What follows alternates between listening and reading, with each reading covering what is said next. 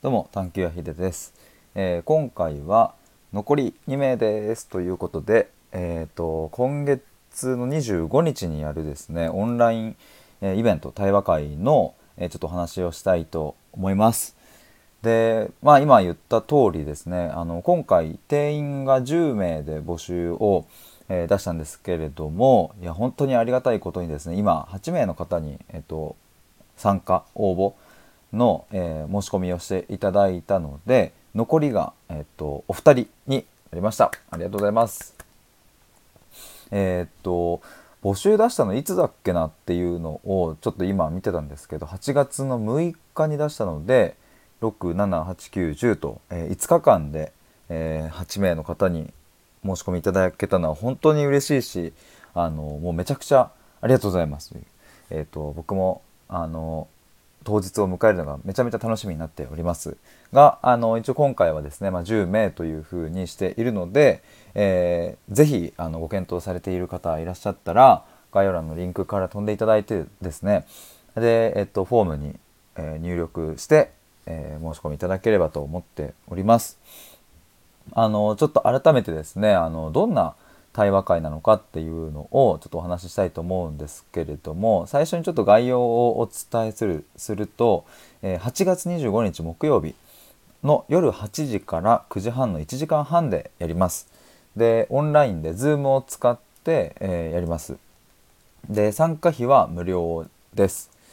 で、えー、っとっていうのが、まあ、ざっくりとした、えーまあ、概要なんですけれどもあの今回どんなイベントなのかっていうと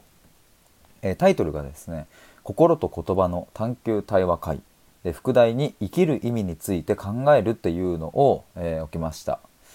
でまああの、まあ、何をするのっていう話なんですけれども一言でまとめるとですね生きる意味についてみんなで一緒に考えようっていうの、まあ、今回僕はこれがやりたくって、えー、企画したという感じですね。でまあここからちょっとあの僕の記事の内容に触れながらあのお話ししていきますのでもしよかったら飛んで、えー、見ていただけると嬉しいです。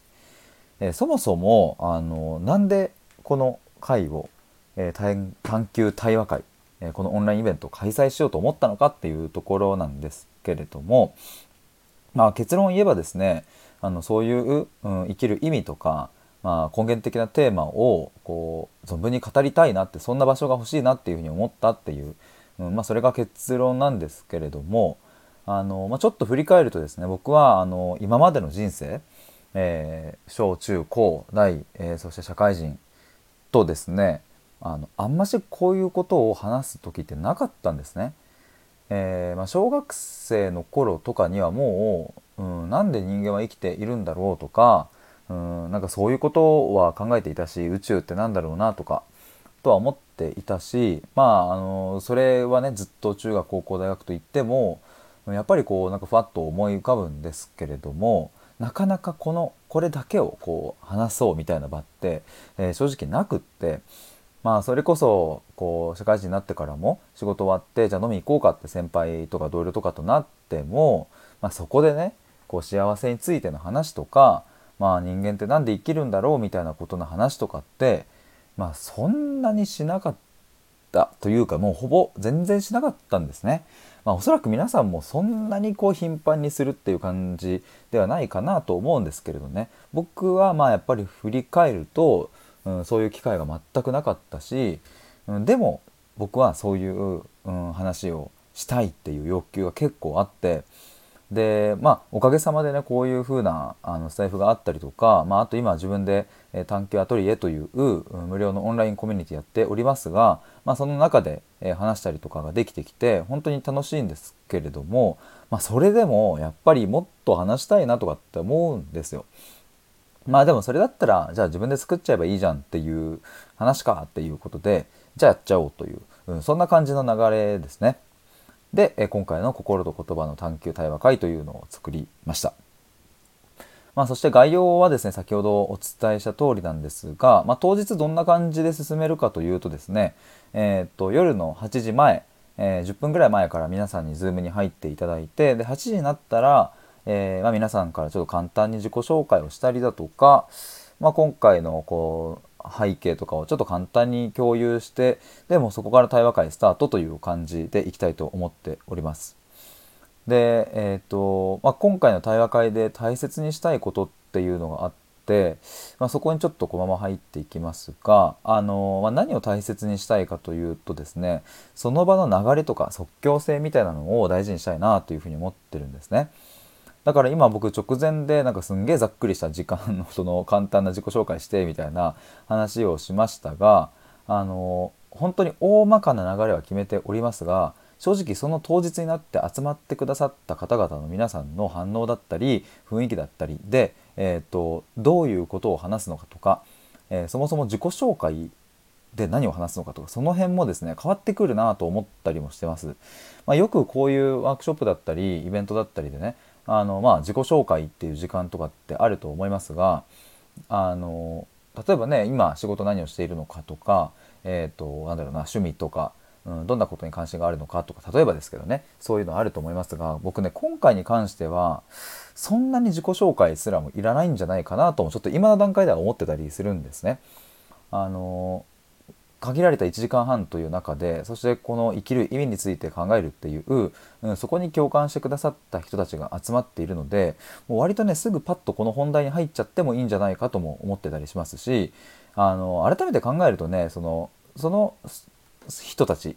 がどんな仕事をしているのかとかどんな、うん、今社会的なんだろうな属性、えー、例えば結婚はしてるのかとか、まあ、会社の中でどれくらいの立ち位置なのかとかね例えばそういうことってぶっちゃけ関係ないなっていうかそこ取っ払っての対話もしてみたいなと思ったりしています。がでもこれも今の僕が思っているだけで当日になってみると、うん、やっぱそこ大事だよねっていう空気感があったりするかもしんないし、まあ、その話を出さないと、うん、出せない話もあったりしてじゃあここはそれぞれにお任せしようかなつまり会社こんな仕事をしてるんですっていうのは出す人もいれば出さない人もいてもいいかなとかって、えー、そんなことをぼんやり考えていたりします。だから正直そこら辺は分かんないです僕もっていううんただそのさっき言ったようにその場の流れとか即興性みたいなのも大切にしたいって思ってるんですね。でこれ何でかっていうとこれ記事にも書いたんですけれどもその対話特に対話っていうものはですね今この瞬間にフォーカスちゃんとしてですねその場で生まれる流れっていうのを、うん、なんかそこにちゃんとこう身を委ねてまあ、なんかこう波に乗るとかサーフィンのこう波に乗ってる感じなのか、まあ、なんかそこにこう流れに逆らわない感じですね。で対話ができた時にすごくその時間自体が生き生きとしてくるっていうそういう感覚が僕はあるんですけれどもあのだからねなんかその自己紹介はこれとこれとこれを言うとか、まあ、あとこの今回の生きる意味について考えるそれにあたって、えーと、このとこれとこれとこのテーマについて話しますみたいなことはあの全くないんですよね僕の中で。なんかあのこれちょっとあの誤解なきようにしたいなと思うんですけれどこれって準備を全くしないっていうこととは一線を画す感じなんですね僕にとっては。準備を全くしないで、えー、そこに臨むとどうなるかというとそもそも流れが生み出せないっていう感じなんですよ。まあさっきのサーフィンの例で言えばですねあの、まあ、波ができるのはあの水が 海水があるからだしとかあの風が吹くからだしとかまあ他ちょっと原因なんか分かんないけど なんか地面が揺れるのかな分かんないですけどそのまずそもそも海水がなきゃ波は起きないっていうだから言ったら僕は海水はもちろん準備するし波が起こるような仕掛けだったり、えー、そういう空気感を作るっていうところはもちろん僕はそこは、えー、きちっと考えるし、うん、想定いろんな想定はしている。だけどその当日になった瞬間は僕は一気に白紙にする感じで臨みたいなと思ってます。でこの白紙っていうのも準備を捨てるっていうわけではないんですよね。準備を捨てるというか、うん、例えばそうだな今甲子園はや流行ってるっていうか甲子園や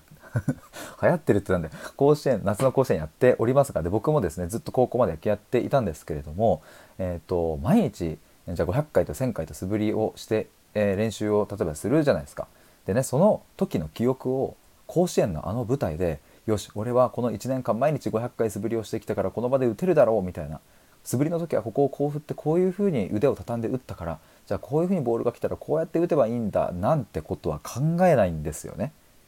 そんなことを考えてる暇はないというか、えー、もう、まあ、そのストレートが来るかなとか変化球が来るかなもちろんそういう予想とかは予想とか狙いはつけますが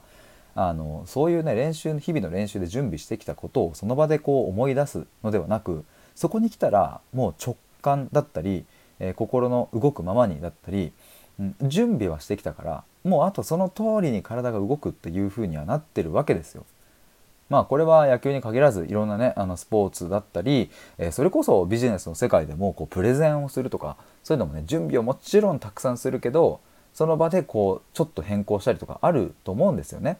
まあ、っていう感じで、えーと、適当にするではなく準備はするけけれどもその場には白紙で臨むっていう、うん、そういう感覚で今回は僕はちょっとこの対話会をやりたいなというふうに思っております。だからね気づいたらなんだろうなあの恋愛の話になってるかもしれないし、うん、もしかしたら料理の話になってるかもしれないし、えー、とかとある A さんの趣味の話が盛り上がっちゃってそこからいろいろ派生していくかもしれないし、まあ、それは正直僕も分かんないんですけれどもなんかそんなね即興性とか、えー、ノリ流れみたいなものをですね一緒に楽しめる人と、うん、楽しく対話をしたいなというふうに思っております。まあ、なのでなんかこう哲学的になんかこう偉人の言葉を引っ張ってきてとかあもちろんそういうのもあってもいいんですけどね。僕はそういうふうにこうガチガチな探求しますみたいなことの空気感では対話はしませんよっていうのをお伝えしておきます。なので、えー、なんかこうなんだかねこう難しい言葉難しい空気感雰囲気で話すのかなとかっていうふうに思われてる方がいらっしゃれば全くそんなことはない、えー、むしろ、えー、楽しく、うん、なんかこう日常的な話とかだったりえー、なんかそんなところからもお話できたらいいなというふうに思っております。えー、ということでですね、まあ、残り、2名ですということで今回は、えー、探求対話会についてお話しいたしました。あのもし気になる方ですねあの概要欄にリンク貼っておきますので覗いてみてください。